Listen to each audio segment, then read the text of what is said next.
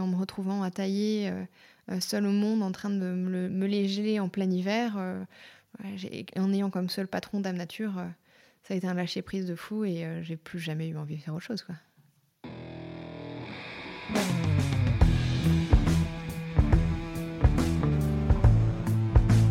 Le vin, le jaja, le pinard, le pif. Il existe une ribambelle de termes pour désigner ce breuvage que nous aimons tant, le jus de raisin fermenté. Et c'est parce que nous l'aimons plus que tout que nous voulons mieux comprendre ce qui fait un bon vin. Cépage, climat et terroir y participent, mais avant tout, il y a la patte des vigneronnes et des vignerons. Je suis Romain. Je suis Florian. Je suis Antoine. Nous sommes trois copains et nous vous emmenons à la rencontre de ces hommes et de ces femmes dans leur domaine pour les interroger sur la magie de leur métier et leur vie au milieu des raisins, des vignes et des barriques. Bienvenue à toutes et à tous dans le bon grain de l'ivresse.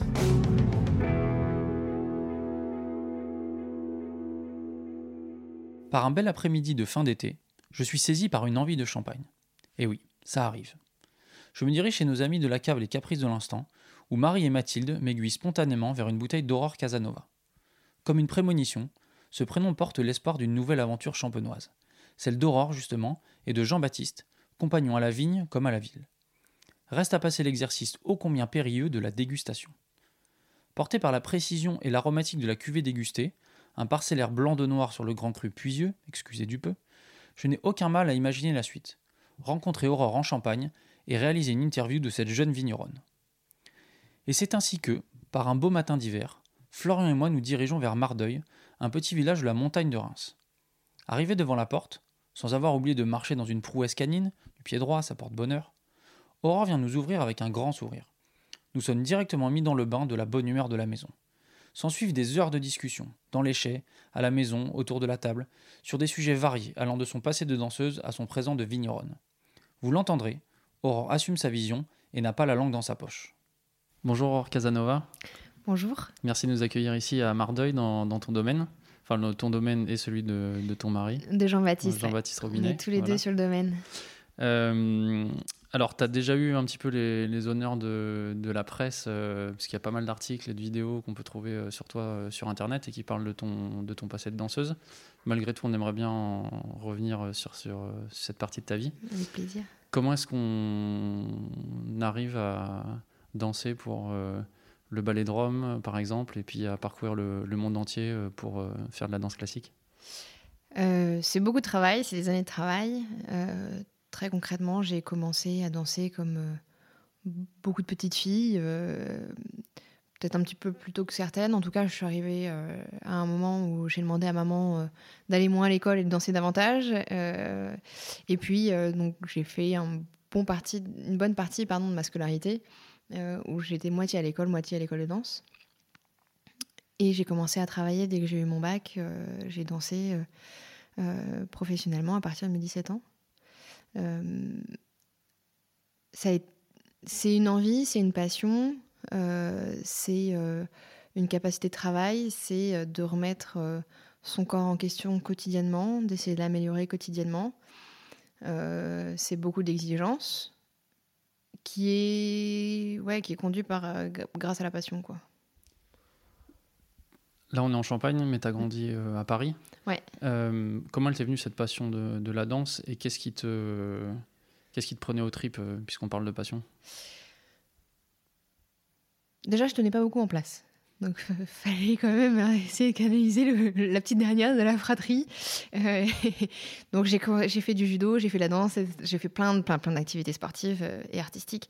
Et euh, au bout d'un moment, je me suis un peu spécialisée, je me suis un peu canalisée et j'ai choisi quelque chose à travers duquel j'avais pu saisir très vite qu'il y avait des émotions qu'on pouvait toucher, qu'on pouvait toucher et qu'il y avait une très grande exigence. Euh, et ça, c'est un trait de caractère. Euh, l'exigence de travail, euh, le travail bien fait, et de se, de se pousser plus loin, de se pousser dans les retranchements pour atteindre les exigences et les objectifs, les objectifs que je m'étais fixés.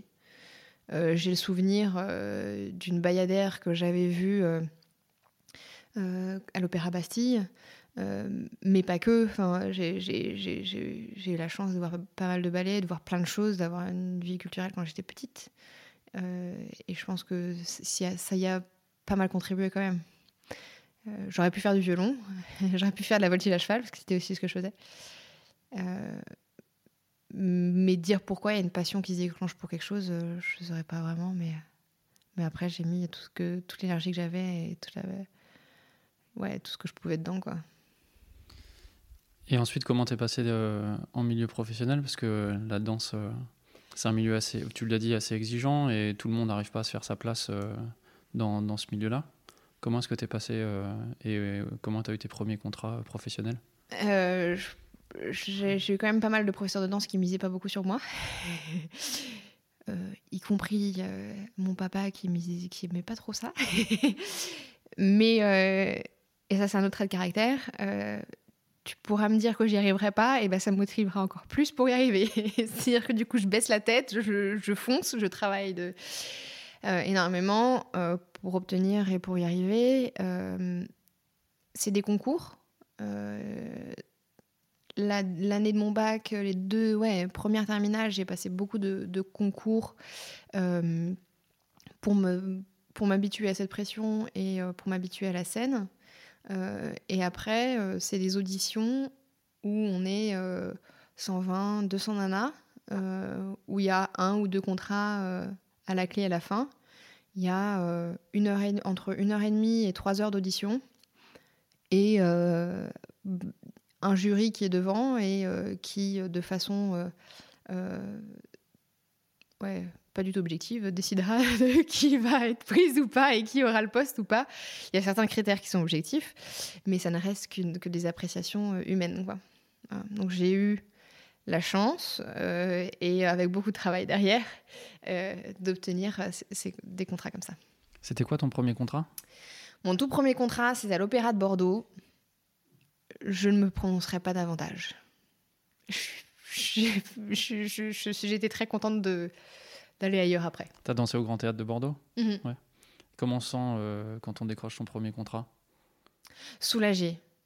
Ah, Attends, le, le truc, c'est que le deal à l'origine avec mes parents, c'était bon, bah, Aurore, euh, euh, on veut bien que tu fasses une année d'audition, mais faudra quand même pas que ça dure plus d'années, quoi, plus d'une année. Et en fait, l'année démarre et mes parents me disent mais tu vas pas rien faire pendant une année. Donc du coup, j'ai été euh, inscrite en droit à Paris. Et euh, je faisais mes cours de droit euh, le matin, j'allais à l'école de danse l'après-midi en train de préparer mes, mes auditions. Et au bout d'une semaine de cours, j'ai décroché, j'ai eu cette audition et j'ai décroché ce premier contrat. Et j'étais ravie parce que sinon je me voyais vraiment pas continuer l'année en faisant droit et audition à travers le monde. Je ça aurait été vraiment catastrophique. Mais ouais, j'ai eu la chance de décrocher assez rapidement un premier contrat. Et ça a été une, ouais, une- euh, ouais, pas une libération, mais ouais, je me, je- je- ok, je peux trouver ma place dans ce milieu, quoi. Ça, c'était vers l'âge de 17-18 ans, du coup Ouais, C'est ça 17, ouais. Et ensuite, quand t'es parti de. Enfin, t'as quitté le, le théâtre de Bordeaux Ouais, Ouais. j'ai fini mon contrat à Bordeaux. euh, j'ai eu besoin de faire euh, une petite pause et de retourner à l'école de danse. Euh, C'était pas une expérience que j'avais très, très bien vécue. Et euh, après, je suis allée, euh, je suis allée euh, à l'Opéra de Rome. C'est pas une expérience que j'ai très très bien vécue non plus. L'Opéra de Rome, j'étais la seule étrangère dans la compagnie. Mais les Italiens, ils sont accueillants, non? Et donc, du coup, j'ai changé. Et donc, du coup, j'ai. J'ai eu besoin de rentrer en France. Euh, je suis allée, euh, j'étais comme j'ai commencé à travailler très jeune, euh, je suis allée au conservatoire supérieur. Donc j'ai fait une année au conservatoire supérieur au junior ballet. À Paris À Paris, ouais. Au CNSM, au conservatoire supérieur de musique et de danse de Paris. Euh, personne ne comprenait trop qu'une professionnelle retourne à l'école. Mais bon, moi j'en avais besoin, donc ça me convenait très bien. Et après, je suis partie au Royal Danish Ballet à Copenhague. J'ai fait quelques, plusieurs saisons là-bas. Euh, où là-bas, j'ai eu la chance d'avoir des chorégraphes qui m'ont accordé pas mal de confiance. Et là où j'ai commencé un peu à m'éclater. ouais. Et là, j'ai passé. euh, professionnellement, j'ai passé des chouettes moments. T'es resté combien de temps là-bas? J'ai fait deux ans. Et là, J'ai pas supporté l'hiver danois. ouais, franchement, euh, l'hiver danois, c'était pas trop mon truc. Euh, et puis après, euh, mais mon papa et ma maman sont tombés malades. J'ai eu envie de me rapprocher un peu et non plus être à des heures de vol parce que, en fait, quand il y a des heures de vol, mais en fait, c'est rien du tout, deux heures ou deux heures et demie de vol. Sauf que quand tu as le volcan islandais, bah, tu peux pas rentrer. et ça m'est arrivé de devoir rentrer et de pas pouvoir rentrer. Donc, du coup, je... non, ouais, en fait, j'ai besoin de me rapprocher. Je suis, je suis rentrée à l'Opéra de Zurich. À Zurich, c'est 3 heures de TGV. Donc ça, ça se fait plus facilement. et en fait, le, euh, a posteriori, on voit qu'il y avait un besoin de garder le lien euh, avec Paris, avec la famille. Euh, et, quand j'étais à l'Opéra de Zurich, ben, dans la continuité, j'avais beau me rapprocher, en fait, j'adorais mon job, j'aimais beaucoup moins la mentalité et les directions artistiques qui allaient avec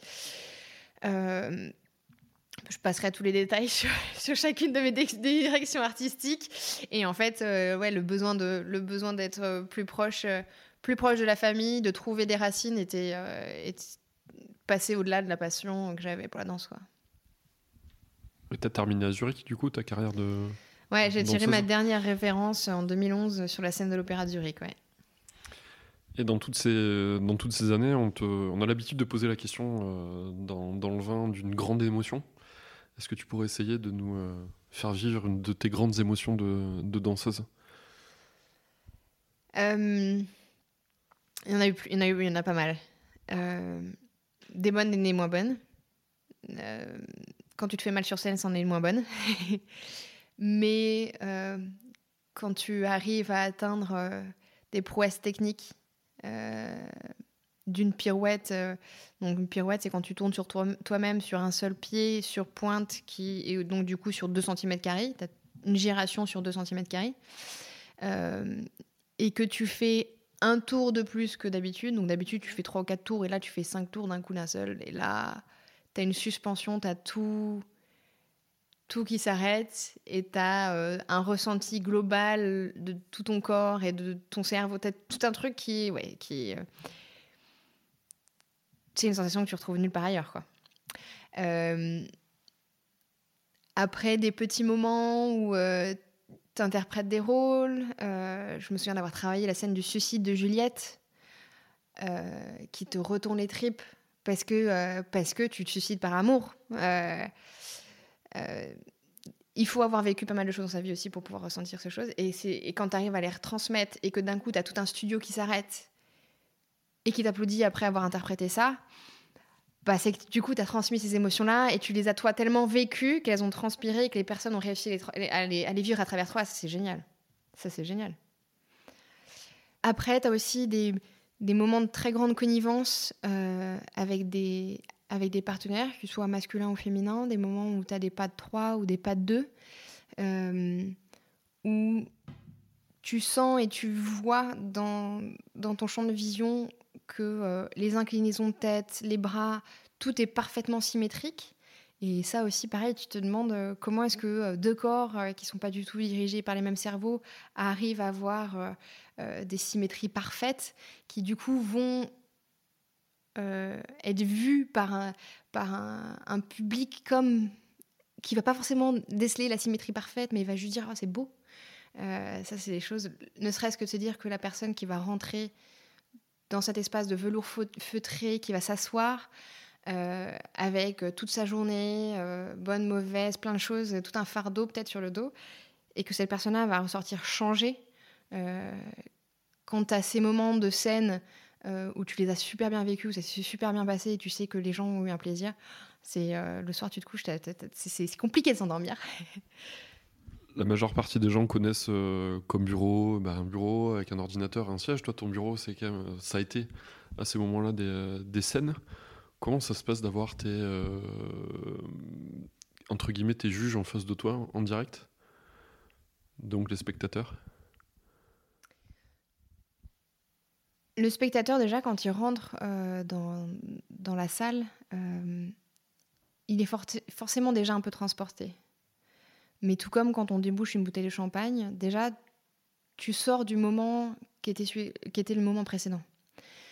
Euh, ça donne un trac fou avant de rentrer euh, sur scène. Mais une fois qu'on est sur scène, c'est un vrai plaisir. Sachant que euh, la fin de journée de boulot est la scène. Mais avant ça, on a énormément travaillé pendant des heures et des mois devant une glace avec des juges qui n'étaient pas des spectateurs, mais qui étaient des maîtres de ballet, des professeurs, des chorégraphes, et qui euh, et des et, des, des collègues euh, danseurs qui peuvent avoir des mots euh, super gentils, super agréables, et puis parfois, quand on est des personnes un peu sensibles, qui peuvent avoir des mots très blessants. J'ai beaucoup, beaucoup plus aimé euh, avoir comme juge les spectateurs, l'audience, plutôt que, euh, plutôt que certains directeurs. Moi le plaisir d'aller voir quand même de temps en temps des, des spectacles de, de danse, tu me fais encore plus regretter que ce soit fermé euh, en ce moment-là. J'ai vraiment très envie d'y retourner. parler. Mais si, un moment- en même temps, ça fait appel à une mémoire et, euh, Ouais, et fait sensations qu'on a eues, même. donc euh, Ouais. ça permet de transporter un petit peu et ça fait du bien. En filigrane, là, on entend quand même un petit peu qu'il y a eu des, des expériences négatives ou que tout ne t'a pas convenu dans, dans ce milieu. Euh, et le fait est que tu as arrêté euh, ta carrière euh, de danseuse à un âge euh, plutôt jeune. Ouais, tout à fait, ouais. J'avais 25 ans. Voilà, alors qu'il y en a qui dansent jusqu'à 42 euh, pour le- mhm. les, plus, les plus âgés. Pourquoi est-ce que tu as arrêté aussi jeune? J'arrivais pas forcément. Alors, j'ai trouvé un ou deux chorégraphes sur mon chemin qui ont su complètement me comprendre, me lire et me faire danser des choses extraordinaires. Euh, j'ai eu une, un ou deux, une maîtresse ou un maître de ballet qui m'ont pareil complètement compris et, euh, avec lesquels j'ai pu euh, faire, ouais, vivre des très belles expériences.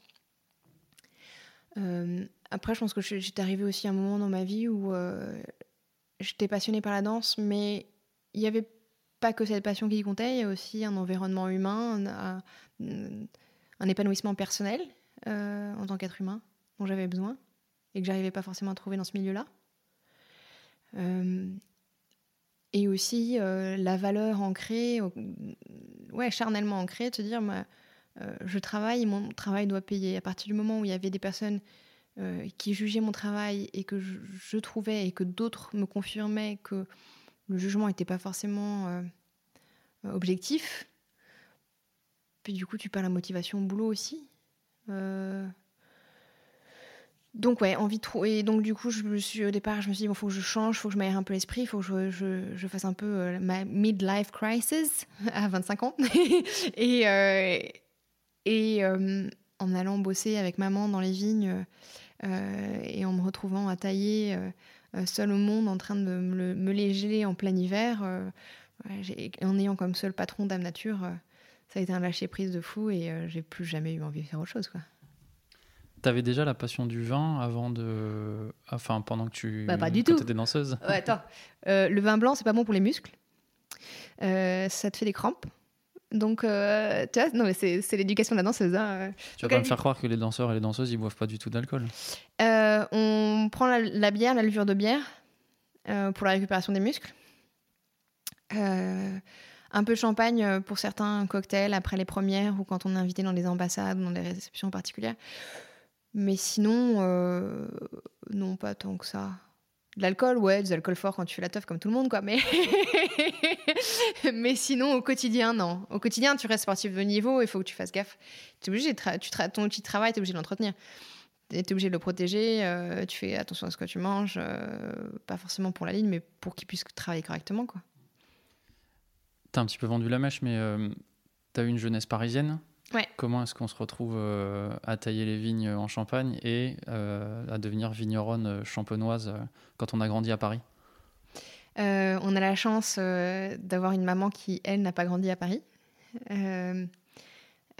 qui a grandi en Champagne, dont le père avait acheté une ferme, dont une partie des terres était classée en AOC Champagne, et que du coup ma maman a planté ses terres dans les années 60. Elle les a données en location, puis elle les a travaillées, en même temps elle a eu les enfants. Euh, nous, on- était installés à Paris, elle faisait les, allers-retours. Et la chance d'avoir des parents qui disent à un moment T, ben, si quelqu'un a envie, venez. Et puis, et puis moi, j'ai pris la balle au bon à ce moment-là et je lui ai dit, bah ouais, moi j'ai envie, je vais voir. Je sais pas ce que j'arriverai à faire, mais moi j'ai envie. Et on m'a répondu, bah, si tu as un problème, tu nous appelles. et sinon, tu peux faire ce que tu veux. C'est quand même un cadeau qui est assez extraordinaire. d'avoir une telle confiance euh, des parents euh, pour laisser faire les choses, pour laisser l'expérience se faire, tout en étant à côté s'il y a besoin. Mais en même temps, c'est vertigineux parce que parfois, tu sais pas quoi faire et puis tu peux te poser 25, pendant 25 ans la question. mais, euh, mais ouais, on a la chance d'avoir une maman qui, a, qui a grandi ailleurs. Et on a aussi, on a aussi pas mal de curiosité, je pense pour voir ce qui se passe ailleurs. Mais ça, comme j'ai vécu à l'étranger, concrètement, poser mes valises à un endroit ou à un autre, c'était identique pour moi. Ça a été une manière de combler un vide après la vie de prenante de danseuse, de, de venir, euh, de venir travailler en Champagne? J'ai jamais eu la sensation de vide quand j'en sais. Non, mais après, justement, quand tu as arrêté de danser, est-ce que ça a été. Euh, est-ce que c'est pas quand on a eu euh, une période de vie euh, très riche, très intense, est-ce que quand on arrête, on ne peut pas à un moment ressentir une sorte de, de, vide en se disant qu'est-ce que, qu'est-ce que je vais faire Non, parce que. Franchement, je. Je pense pas. j'avais j'avais besoin de trouver des racines. J'avais besoin euh, a posteriori, hein, euh, de, de trouver autre chose, euh, de trouver ma place en tant qu'être humain, en tant qu'agriculteur dans la société. Mais j'avais zéro sensation de vide. J'ai jamais, j'ai pas, j'ai pas eu ce, ce, moment en me disant, non, je, je, je, sais pas comment le, le dire, mais je suis passée d'une chose à l'autre sans transition. Et la seule, la seule, le, seul point commun, c'est la passion.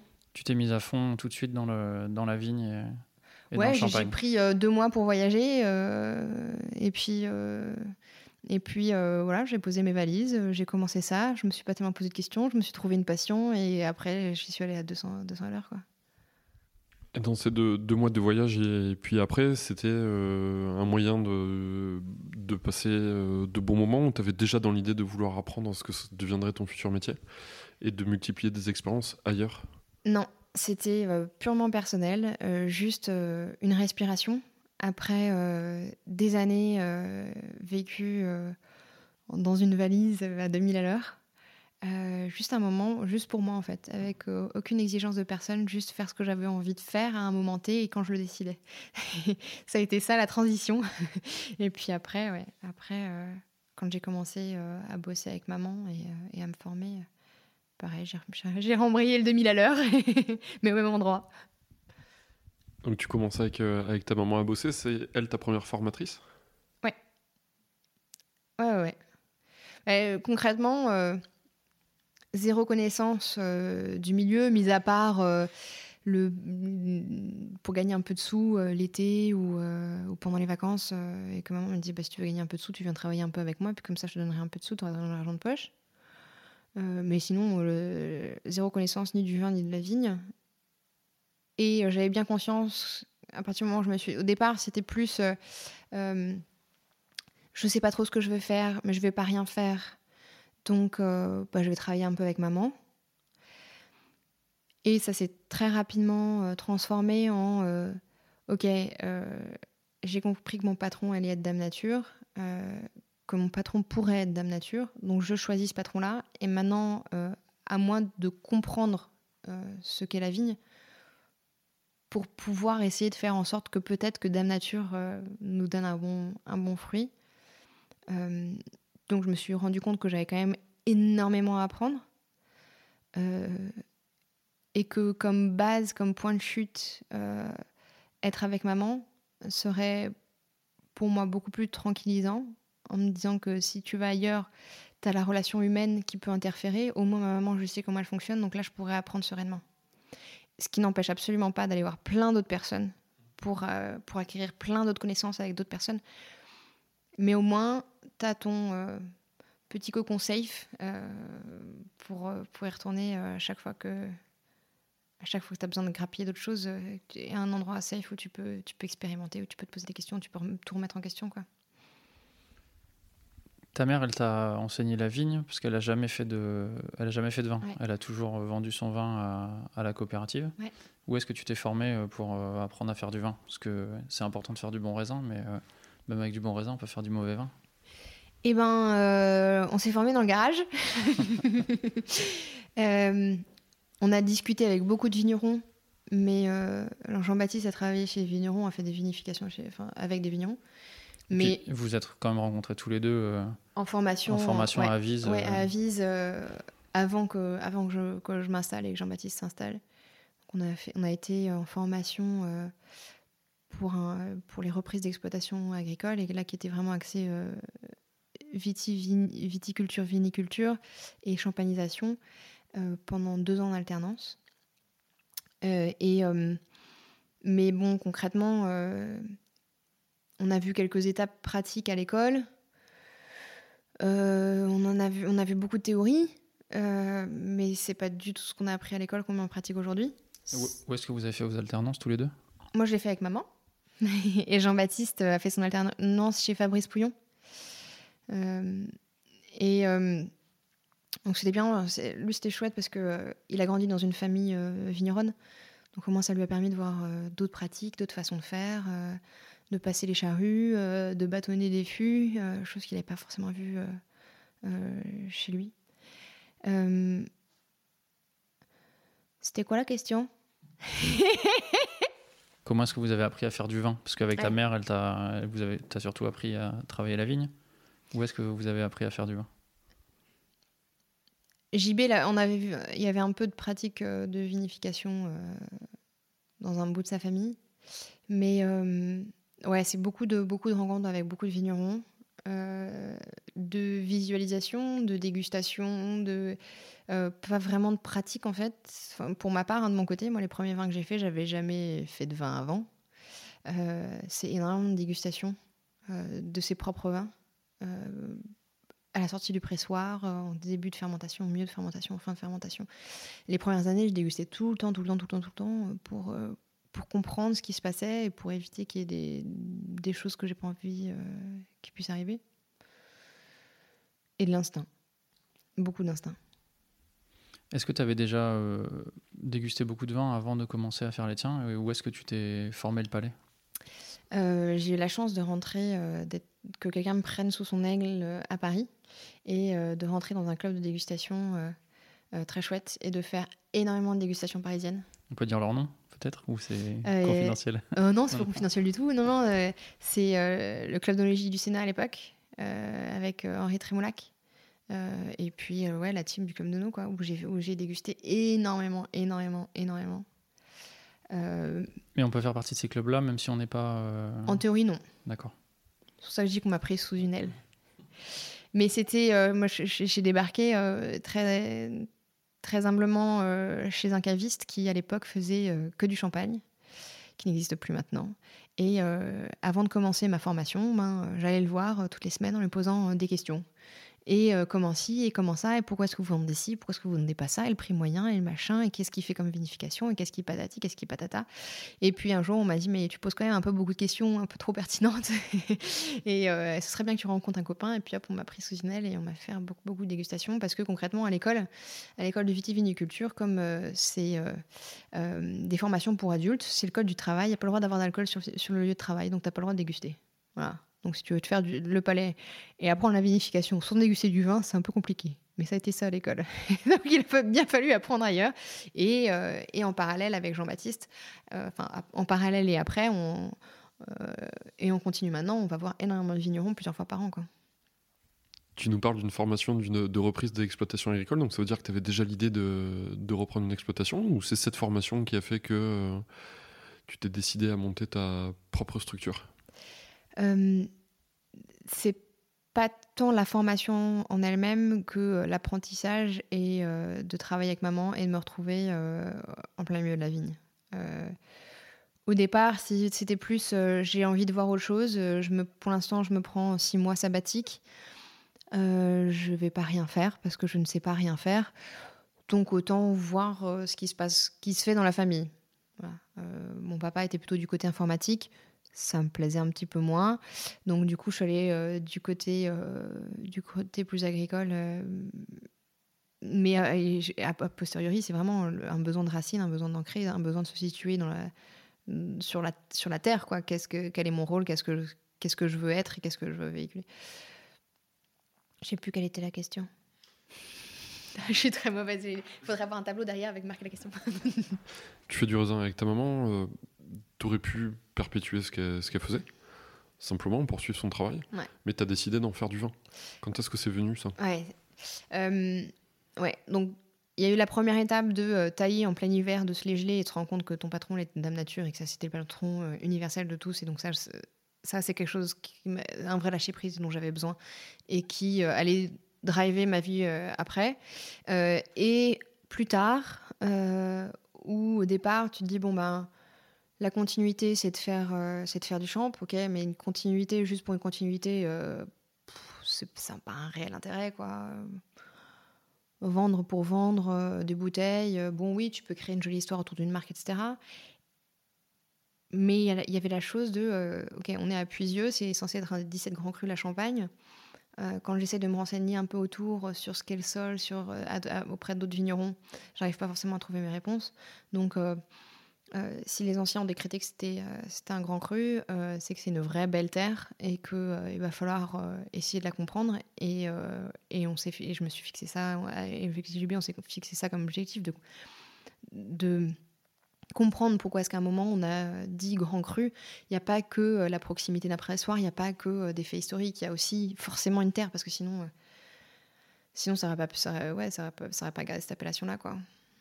Et donc, ce, fixer un job à la vigne pour comprendre le sol, pour comprendre les parcelles, pour comprendre chaque petit bout de la, parcelle, et après euh, se fixer euh, euh, une vinification assez naturelle, avec, ouais, avec des, des levures naturelles, avec presque zéro intrant pour pouvoir comprendre et, et découvrir sa propre passion et découvrir son, son propre sol et, et, et le donner à voir euh, à d'autres pour pouvoir euh, justement transmettre des émotions. Quoi.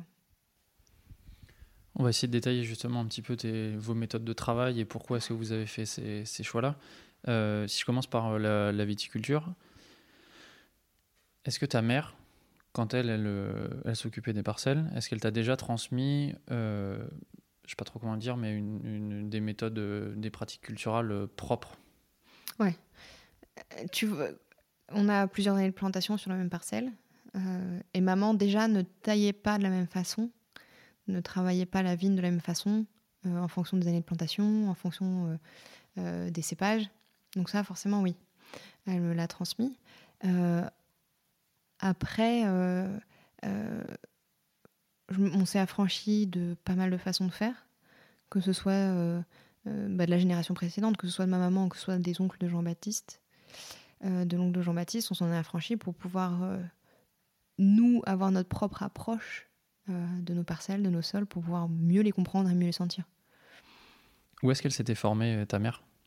Maman a fait la même formation que celle que j'ai faite, plus ou moins, mais euh, 30 ans avant.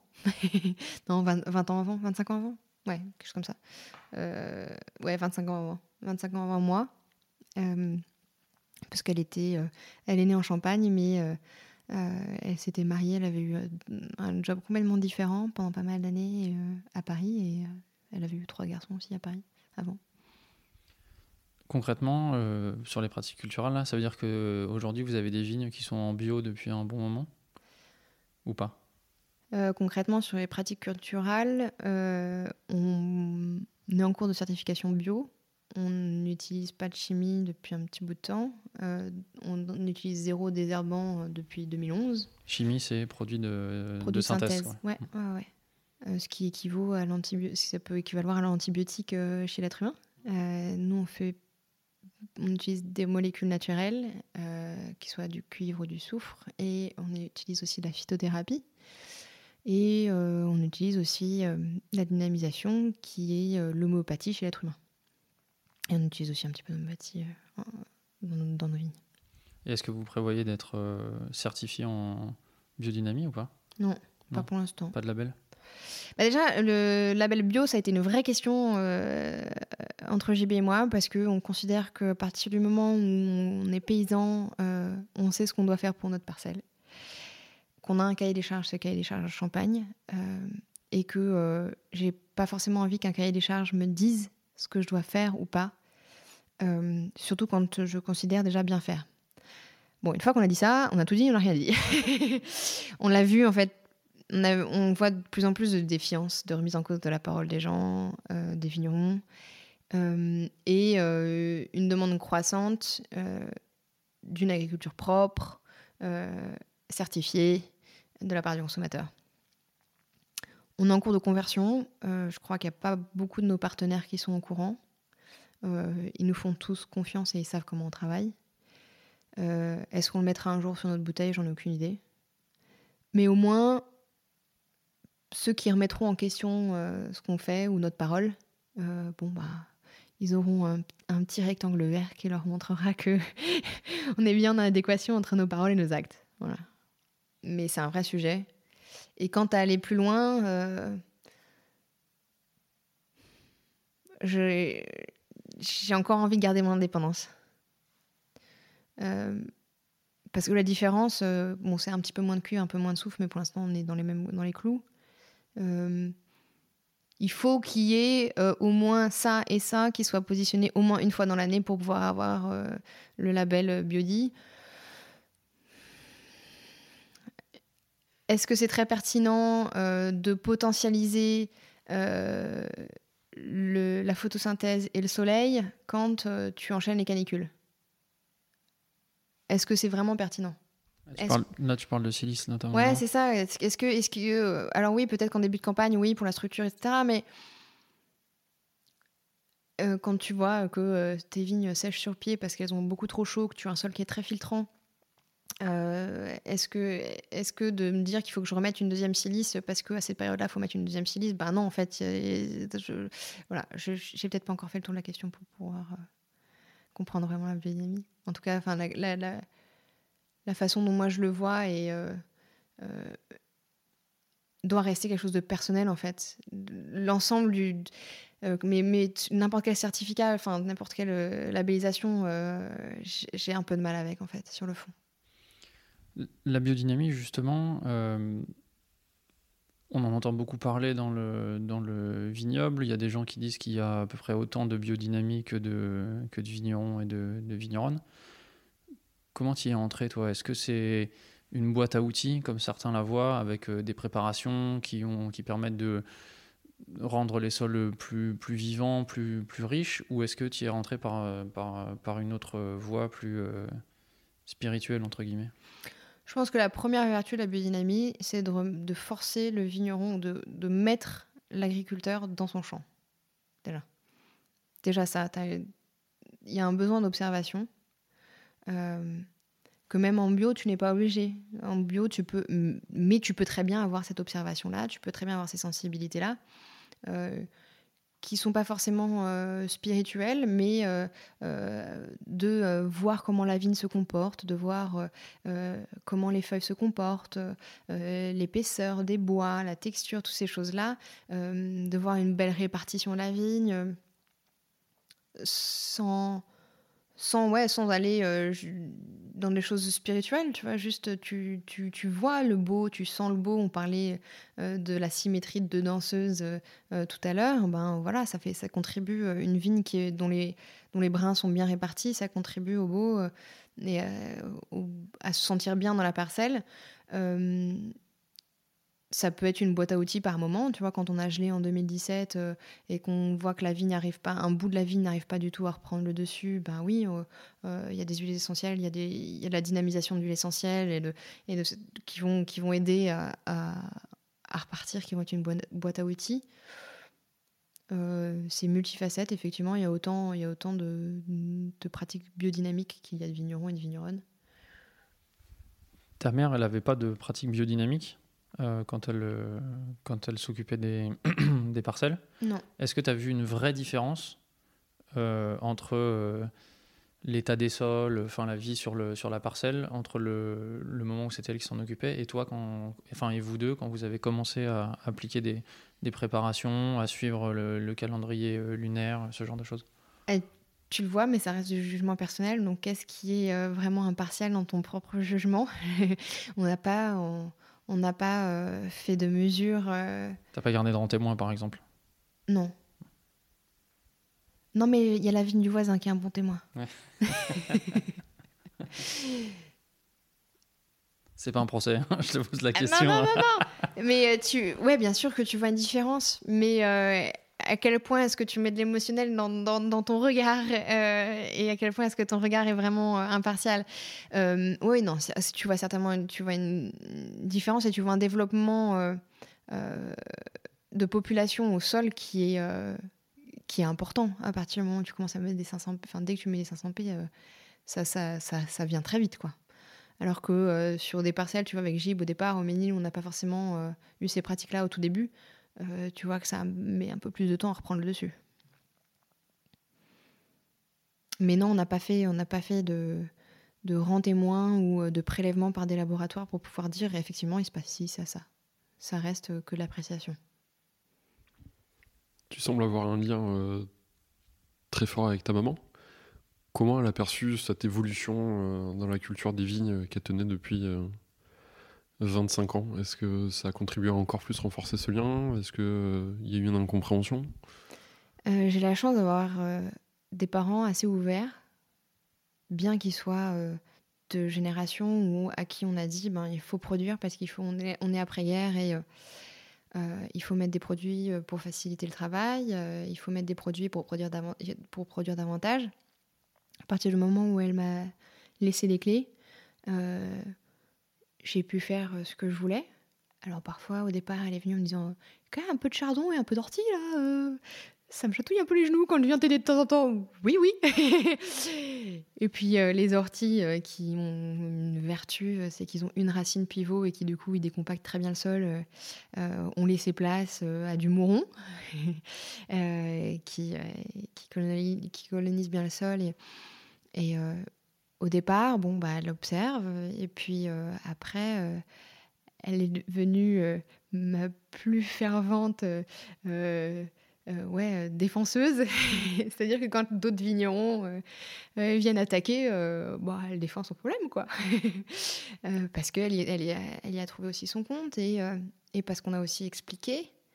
Alors oui, effectivement, les raisins ont l'air beaucoup plus charnus chez le voisin, avec beau- beaucoup plus gorgé d'eau.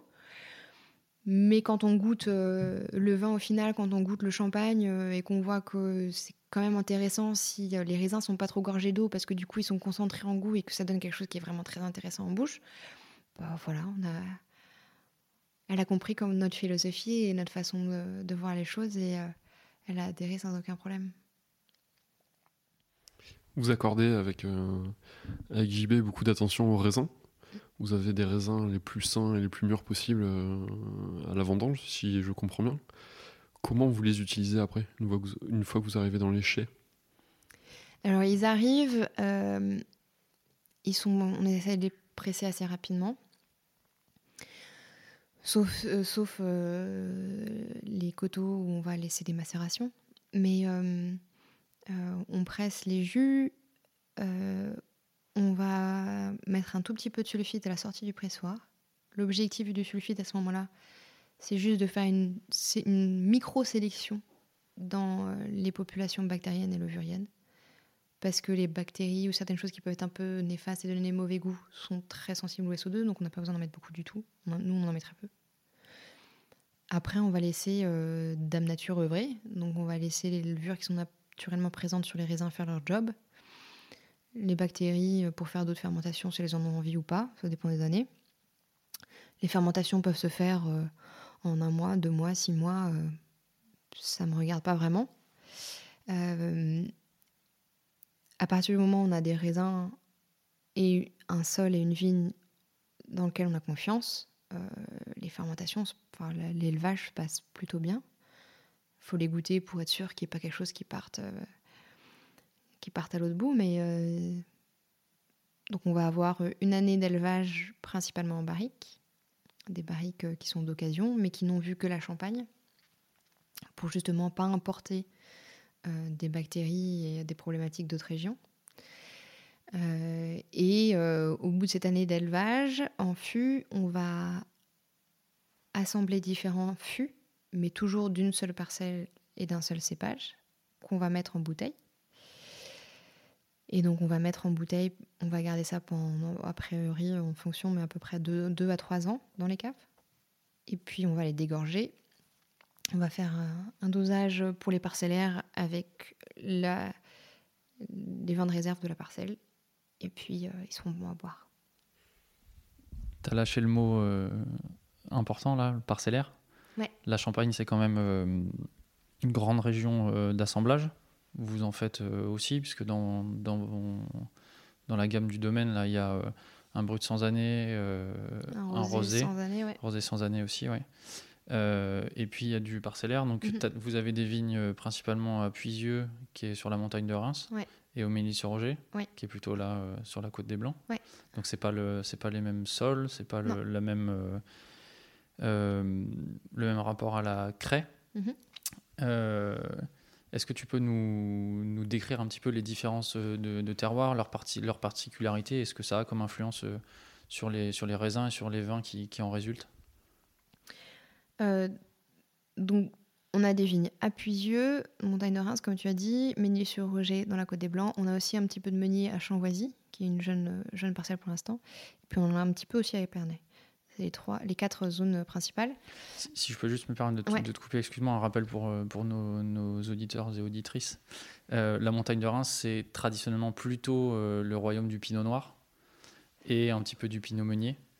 Et un tout petit peu chardonnay. T'as un Ouais. ou deux villages qui taquinent bien le chardonnay aussi. Ouais, alors que la côte des Blancs, c'est euh, Chardonnay, voilà, 100%, chardonnay, chardonnay, chardonnay, avec un part, petit peu de pinot noir. voilà, anecdotiquement un peu de notamment euh, chez les fournis qu'on avait vu qui sont à Vertu et qui font des pinots À noirs euh, très pinots, sympas. ouais. Ouais. Mais c'est quand même globalement le royaume du, du chardonnay. Ouais. Je te laisse continuer. Euh, donc, à Puisieux, nous, on a les deux cépages. Euh, on va avoir deux tiers de pinot noir, un tiers de chardonnay. C'est- Puisieux, c'est un tout petit, tout petit terroir. hein. C'est euh, 15 hectares. Euh, pour un village champenois, c'est tout petit. Il y en a qui font euh, 350, 450 hectares. Donc, c'est 15 hectares à Puisieux. Nous, on travaille 1,75 là-bas. C'est des rangs qui sont plantés vers l'est, euh, qui ont en grosso modo un bon 80, euh, 80 cm de sol. C'est des sols euh, qui ont été déposés là par l'eau, donc des alluvions. C'est euh, c'est un peu d'argile mélangée avec des limons. Et en ça, on va avoir euh, un calcaire euh, assez dense qui est donc à 80 cm en dessous, plus compact que dans la côte des Blancs. Dans la côte des Blancs, à mi- mi-haut de coteau, on va avoir que 20 cm de sol et une craie qui est plus friable, euh, 20 cm en dessous. Donc on a vraiment, ou parfois 40 cm en dessous, mais on a vraiment une craie qui est beaucoup plus affleurante et euh, dans la, qui est assez friable, donc dans laquelle les racines vont pouvoir se frayer un chemin plus, plus facilement. C'est vraiment deux, deux expressions. On, on a les, on a les chardonnays sur ces deux terroirs-là. Et c'est euh, deux expressions de chardonnay qui sont complètement différentes. Ouais, qu'on a eu la chance de goûter euh, juste avant l'interview là. et C'est vrai que c'était quand même assez frappant la, différence avec d'un côté euh, un chardonnay euh, très tendu, on va dire, et de l'autre, euh, notamment sur le sur le Ménil, quelque chose d'un petit peu plus un petit peu plus expressif. euh, on a eu. Après, Voilà. c'est peut-être le, le- Le, Le vin- millésime aussi, mais- le vin clair. Et souviens Sur on, a- vins on a, clairs, ouais. on a dégusté les vins clairs Chardonnay euh, Puisieux, Chardonnay Ménil. Ouais. Chardonnay Puisieux, on avait l'impression d'avoir quelque chose de plus froid, presque un peu plus fluet. Et Ménil, on avait quelque chose de très solaire avec plein d'agrumes. Mais quand on a goûté le champagne euh, de Puisieux, on a trouvé ça très large, très charnu, très vineux. Et si on avait goûté, on on a- enfin, on n'a pas encore sorti ce- cette cuvée-là, mais si on avait goûté les, les chardonnays du Ménil, on, on retrouverait quelque chose de, de plus agrume, Mhm. euh, moins large en bouche et plus tendu. Euh, autre particularité, là, je, je continue sur les, sur les parcellaires. Une chose que moi je trouve hyper intéressante, c'est qu'à Puisieux, sur la, la parcelle, vous avez du chardonnay et du pinot noir Ouais. que vous vinifiez exactement de la même euh, manière. Ouais. euh, mais dont vous faites deux cuvées différentes. Ouais. Déjà, quand on a deux cépages différents sur une même parcelle, est-ce que, y a, euh, est-ce que vous les traitez différemment en termes de taille, euh, en termes de pratiques culturelles euh, Comment ça se passe? Habituellement en Champagne, on a des types de tailles différents pour chaque cépage. C'est quelque chose qu'on a, qu'on a gardé à Puisieux. Donc, on a une taille Chablis sur le Chardonnay et une taille Cordon de Roya sur les Pinots Noirs. C'est c'est en rapport avec le nombre de bourgeons qu'on va laisser. Sur euh, le Chardonnay, les bourgeons qui seront fructifères seront plutôt euh, les troisième, quatrième bourgeons. Et euh, sur le pinot noir, ce sera des bourgeons plus proches des, vieux bois qui, seront, qui pourront être fructifères. Bon, à Puisieux, on a donc deux tailles différentes en fonction de chardonnay et pinot noir, mais mis à part la taille, on aura une façon de travailler strictement identique toute l'année. La date de vendange peut différer un petit peu, mais on n'aura jamais plus de 4-5 jours de différence. Donc c'est quand même dans un mouchoir de poche.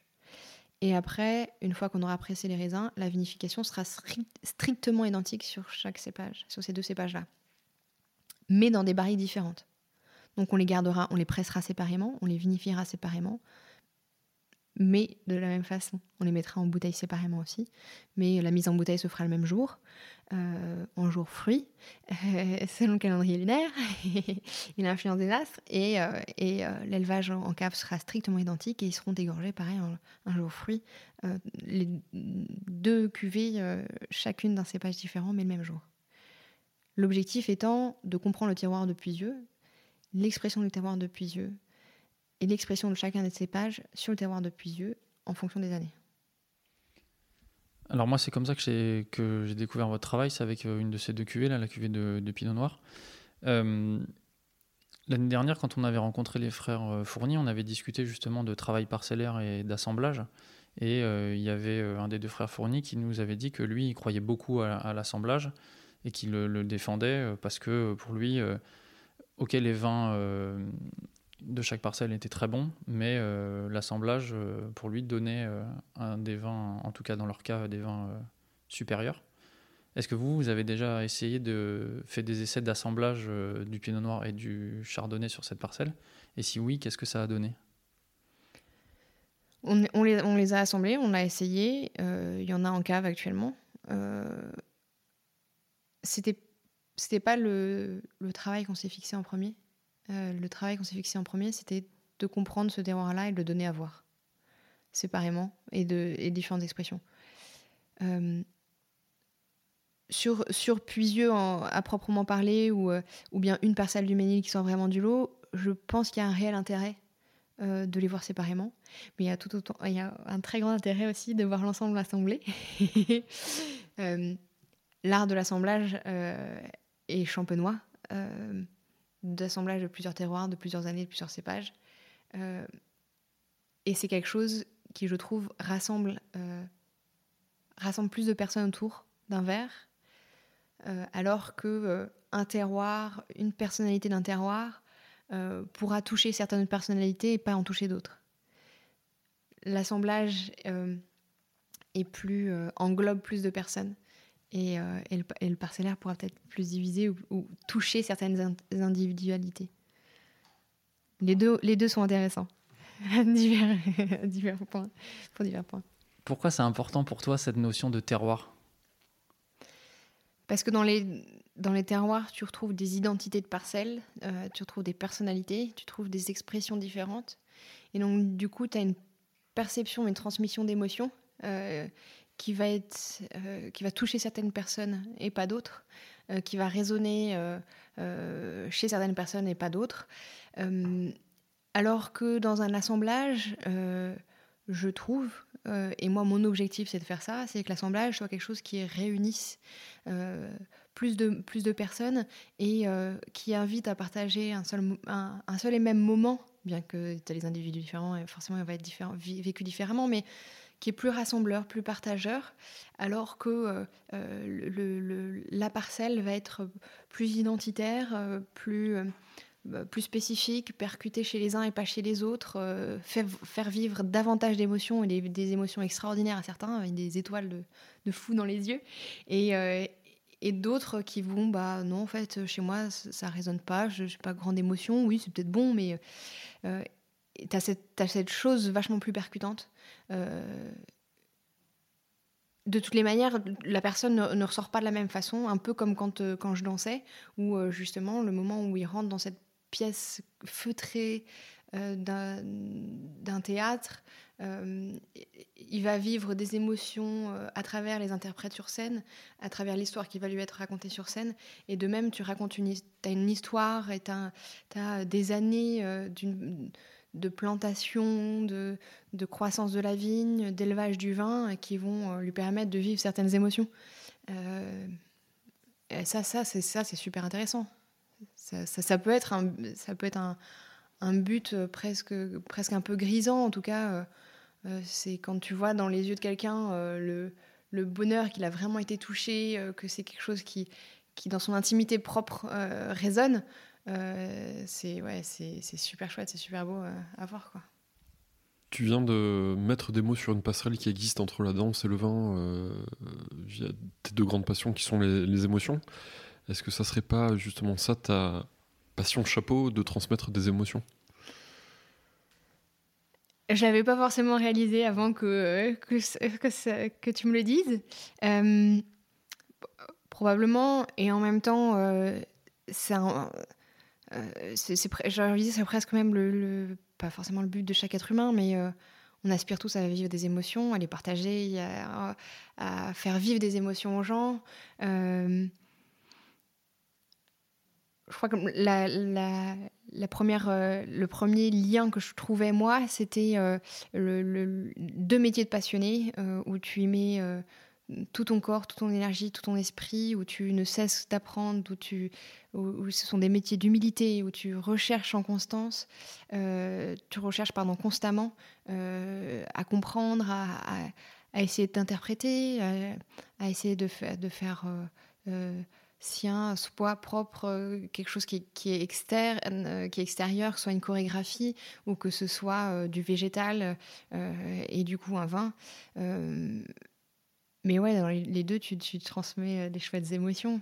Et, si tu arrives à sortir quelqu'un de son quotidien et, de le faire grandir et lui faire vivre quelque, chose d'extraordinaire à un moment T, même si c'est super furtif, c'est juste super chouette, quoi. On va faire une première, euh, une première dans ce podcast. On va te demander de répéter un exercice qu'on t'a déjà euh, proposé, qui est de nous faire revivre des grandes émotions. Est-ce que tu peux nous faire partager tes grandes émotions de, vin, d'accord, mais vin? Euh, Ma toute première émotion. et c'est comme ça que j'ai. C'était au tout début de, de, mon histoire de dégustation où on m'a pris euh, sous une aile et on m'a embarqué dans, la dégustation pour que je puisse faire un peu euh, mon palais. Et euh, j'ai dégusté un Mori de 1925.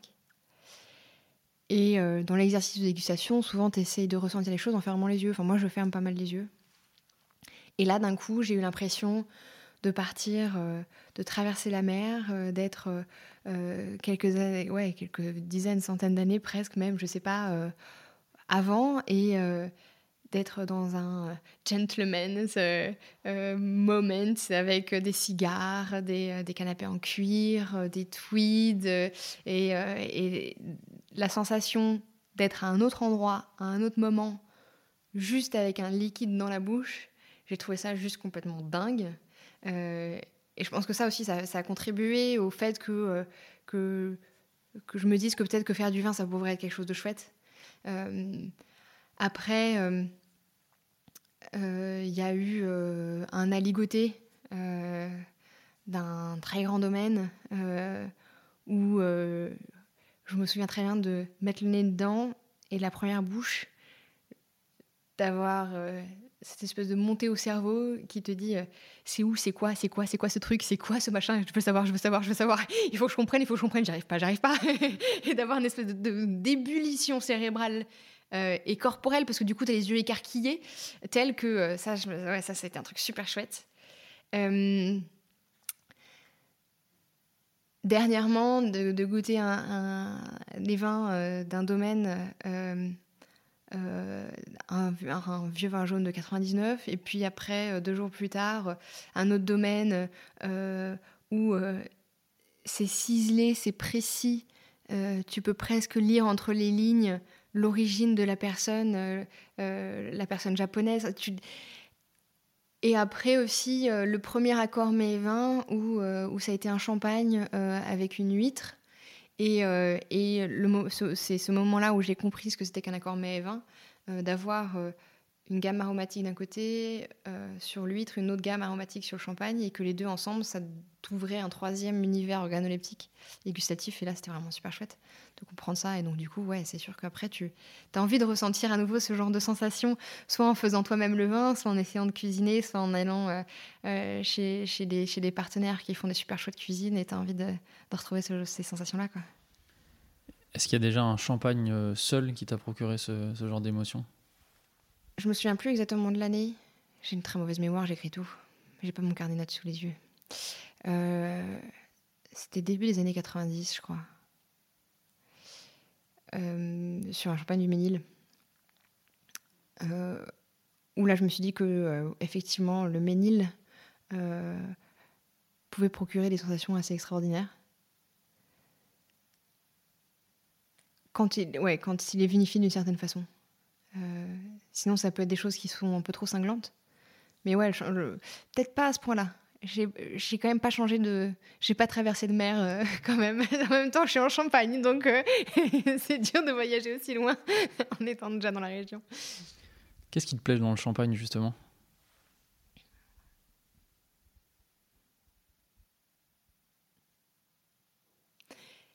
Le, Déjà, l'univers, euh, enfin pas l'univers, mais le moment que tu passes euh, quand tu ouvres une bouteille de champagne, en général, c'est un moment euh, d'apéritif, culturellement, hein, où on est un petit nombre, parfois on n'est que deux, mais tu, tu fermes un moment.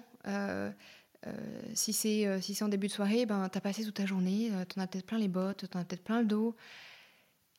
Et ça te permet de faire un espèce de reset, d'ouvrir tes papilles, d'ouvrir tes yeux et de pouvoir euh, commencer une soirée avec un autre état d'esprit et, euh, et de le partager avec d'autres personnes. Euh, ou bien sinon, ça peut être un moment très intimiste à deux, où ça juste le secret du, du chuchotement d'une bulle, comme ça, qui remonte tout doucement. et en même temps, ça peut, être, ça peut très bien être une multiplicité, une diversité euh, en fonction des terroirs, en fonction des parcelles, euh, en fonction des vignerons, en fonction des années, et qui va être très challengeant dans ta bouche, en te disant mais je, je, comprends pas, pour moi le chardonnay de tel village c'est comme ça, mais, mais pourquoi est-ce que lui il arrive à les faire comme ça? Et puis le meunier là-bas normalement c'est ça, parce que je connais les vins d'un tel, mais en fait les vins d'un de, de, autre rendront complètement différents, c'est super intéressant tu, tu t'ouvres un univers des possibles et de, une curiosité qui est, euh, qui est super chouette. et euh, quand, tu, euh, quand tu bois pas de champagne, quand vous, ne buvez pas de champagne pardon, avec Jean-Baptiste, qu'est-ce que vous aimez boire comme vin? Est-ce que vous avez une région un peu de coup de cœur ou est-ce que vous avez des goûts très éclectiques? Bon, on boit toujours trop, forcément. Hein L'abus d'alcool est dangereux pour la santé. Et euh, on n'invite jamais modération. Moi, on rigole tous, voilà, ça c'est fait. Euh, on boit plein de choses, euh, autant par curiosité que par passion de découvrir les gens qui sont derrière, que par passion de plein de façons différentes de faire un vin rouge, c'est censé être presque la même chose, un, un pinot noir, bon, bah, sur, le, sur le papier c'est presque la même chose, sauf que tu as tellement de façons différentes de le faire, c'est juste magnifique. On aime beaucoup euh, le Jura, on aime beaucoup euh, la Loire, on aime bien la Savoie. Euh, on, aime, on aime beaucoup le domaine Labbé depuis un bout de temps. On aime, on aime bien Guazo aussi. on aime bien, la semaine dernière, il y a un vin dans les grandes émotions qu'on a eu la chance de déguster pour la deuxième fois de notre vie d'un très grand domaine bourguignon qui est aussi super chouette. Il y en a tellement. le tout, c'est euh, d'avoir. C'est ça qui est bien, justement. C'est qu'il y en a vraiment Ouais, beaucoup. ouais. Donc, euh, ça s'arrête jamais. Ouais, je trouve que, euh, on aime. J'ai pas toujours une très très bonne mémoire, donc j'écris et, euh, et euh, j'ai une très bonne mémoire des sensations, mais pas forcément des noms. Alors du coup, euh, j'aime bien euh, garder certaines bouteilles histoire de, de me remémorer la bouteille quand je vois l'étiquette On et peut le les voir dehors, là, à travers la fenêtre, justement. Ouais, ouais, ouais, Mais ça, c'est juste depuis le premier confinement.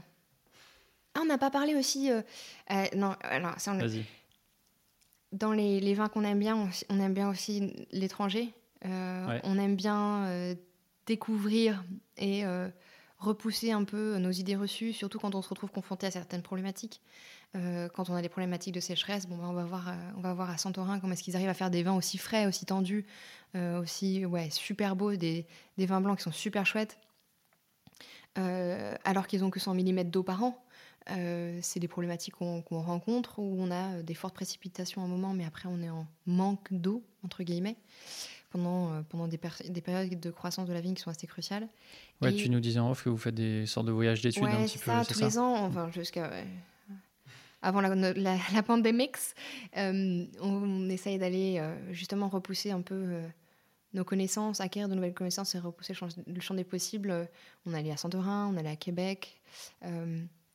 Euh, Justement, comprendre comment est-ce que eux gèrent le gel au mois d'avril. Euh, ils ont une période de développement euh, végétatif qui est très courte. Euh, comment est-ce qu'ils arrivent à faire ça? Ils font des, très jolies bulles. Euh, ils font un vin orange chez Negondos qui est juste super. Euh, les bulles chez Pervenche euh, sont très chouettes. Et euh, des macérations de chardonnay de 12, 24, 48 heures. euh, c'est bah, c'est intéressant. On travaille le même cépage, euh, pas dans le même pays, pas avec les mêmes techniques. de voir comment est-ce que dans le Douro, ils gèrent les pentes. Voilà, à chaque fois, on essaye de, de, se poser un peu plus de questions. Et, de, et ça, du coup, ça, ça, ouais, ça, ça élargit ta vision des choses. Et, et ça t'empêche de, de rétrécir et te, de faire uniquement ce que tu sais faire euh, dans le chai, à la vigne. Euh, ça permet de challenger en conscience. Bien évidemment, la nature nous challenge chaque année parce qu'il n'y a pas deux années pareilles. Mais tu, ça, ça permet de pousser encore les choses vachement plus loin et de, ouais, d'ouvrir les yeux davantage. Je voudrais changer complètement de sujet là. Euh, comment est-ce qu'on est accueilli dans le vignoble quand on est une femme jeune parisienne? Est-ce qu'il y a des a priori ou est-ce que je me fais des idées? Il y a beaucoup d'a priori. Euh, le premier auquel j'ai. alors, je me suis rendu compte, en fait, tu, j'ai pas débarqué dans la région en me disant euh, je vais être accueilli comme le vilain petit canard.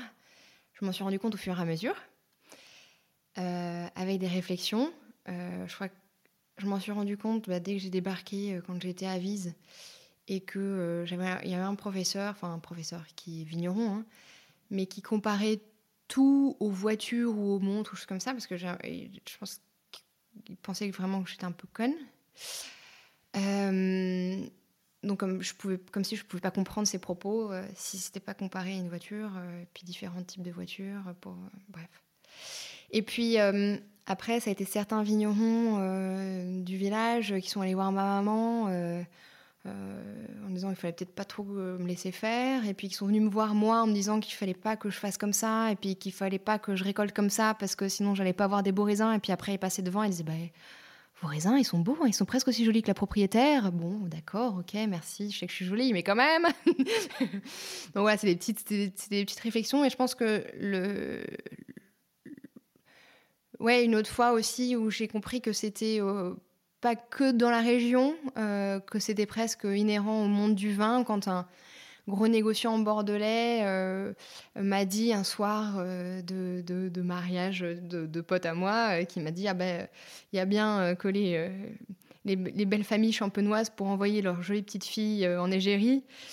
Bon, bah, je me suis dit que même à l'extérieur, ça allait coller à la peau. Et je crois que le, le summum, ça a été quand on m'a dit que euh, j'avais dû bien sucer un journaliste euh, pour avoir euh, un aussi bon commentaire. Et le pire, c'est que euh, avant, la personne avait dit que euh, ils étaient en, en groupe la veille, en, en train de dîner, et qu'ils s'étaient dit ça entre eux. Là, je me suis dit que ouais, ça allait être vraiment compliqué, quoi. Comment tu as réagi dans ces cas-là? Qu'est-ce que tu fais? Euh, je fais quelque chose que je fais plus maintenant. Sur le moment, je me suis justifiée.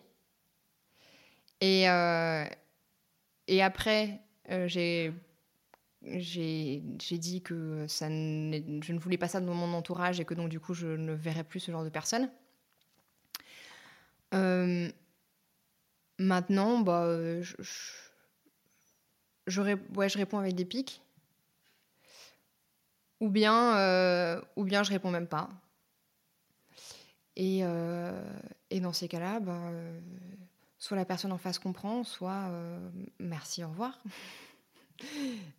Mais euh,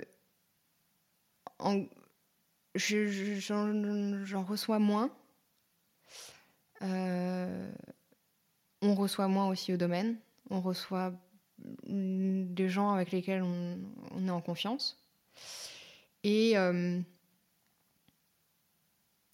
mais la chose, c'est que même quand on discute tu vois, euh, je suis élue du syndicat, euh, les gens, euh, enfin, j'étais au bureau, les mecs prévenaient les intervenants avant pour que les mecs fassent pas de, blagues cochonnes ou sur les nanas. et quand tu, remets les choses en place et que tu leur expliques ce qui est entendable et ce qui ne l'est pas, et ce qui doit être fait et ce qui ne doit pas être fait, on te dit ah, mais non mais moi je ferais jamais ça mais moi je moi je suis bien moi. Non mais t'exagères oh, mais vous exagérez tout le temps et on veut même pas entendre forcément ton point de vue. Donc du coup bah juste euh, tu fréquentes plus ce genre de personnes et puis c'est tout. Et j'ai la chance d'avoir un mari et, un, compagnon de vie et un associé dans le business Jean-Baptiste qui est quelqu'un justement qui a un esprit vachement plus ouvert euh, qui on est un couple on a, un couple post, post, 2000, post 2020, je sais pas, mais un couple moderne, quoi, où on a le droit d'aller aux vignes ensemble. Euh, on, fait le vin ensemble, on discute, et tant que euh, euh, on ne sera pas forcément d'accord, eh ben on, essaiera de comprendre et trouver un chemin ensemble, parce que de toutes les manières, il n'y en aura pas un qui prendra le dessus sur l'autre en disant ben, maintenant la discussion est, terminée, ça se passera comme ça, point. quoi. Non, c'est pas. Là-dessus, c'est chouette, et heureusement, parce que sinon, je pense qu'on serait tous les deux malheureux au boulot. quoi. On entend beaucoup parler de la nouvelle génération euh, champenoise qui, euh, qui secoue un petit peu le vignoble sur les, méthodes culturelles, sur le parcellaire, euh, sur tout un tas de, choses liées au vin.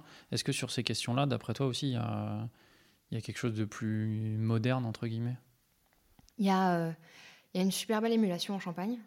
je pense que cette émulation existe parce qu'il y a eu deux, trois pionniers qui ont pu mettre euh, à mal pas mal d'idées reçues, et puis renouveler beaucoup la Champagne, mettre un beaucoup de pieds dans la fourmilière euh, qui s'endormait un peu et réveiller un peu tout ça. Euh, il y a eu cette génération-là, et puis il y a eu, je pense à Anselme Célos, je pense à Francis Egli, ouais, à Grappard probable. Enfin, il y a plein de gens comme ça qui ont été super chouettes, qui ont permis d'ouvrir le champ des possibles, champenois.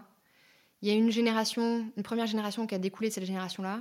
Et je pense que nous, on est la troisième génération après, euh, après ces pionniers, où, euh, où, ça fourmille énormément, en fait, euh, où il y a une super chouette dynamique, où il y a de l'entraide, où il y a...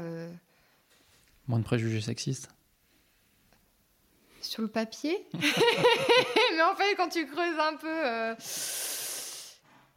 bon, bah, il n'y a pas quand même beaucoup, beaucoup de nanas, quoi. Hein? Enfin, juste si on, met, euh, si on aligne tous les noms les uns à côté des autres, il y a beaucoup de noms d'hommes. Il n'y a pas beaucoup de noms de femmes. Et encore moins de noms et de prénoms féminins sur des bouteilles. Euh, bah ouais, c'est un peu comme dans la société en général, en fait. Euh, on en discute un peu, mais pas trop quand même.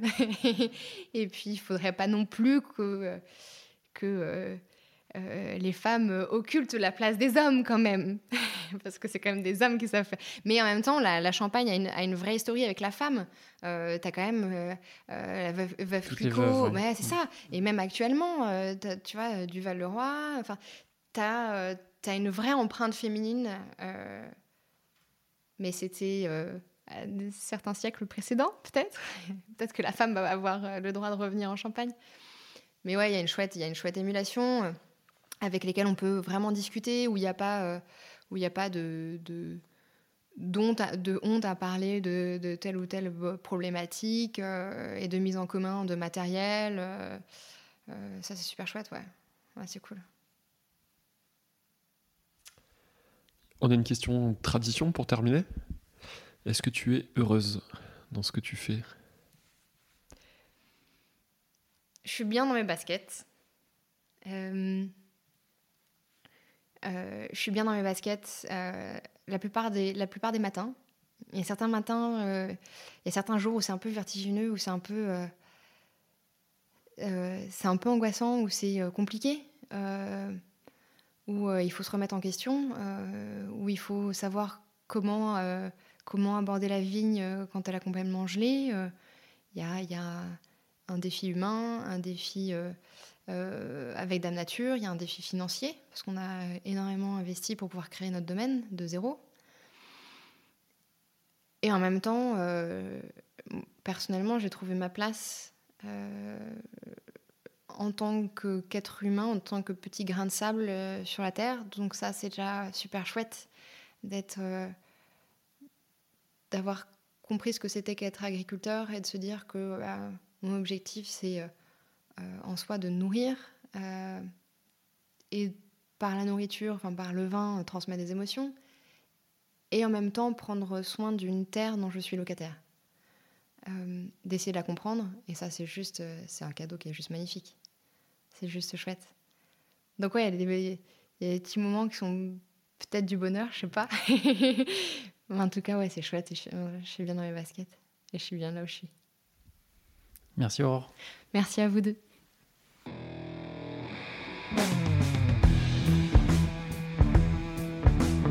Rassurez-vous, nous n'allons pas nous reconvertir dans la danse, même si notre élégance et notre grâce naturelle seraient sans doute remarquées.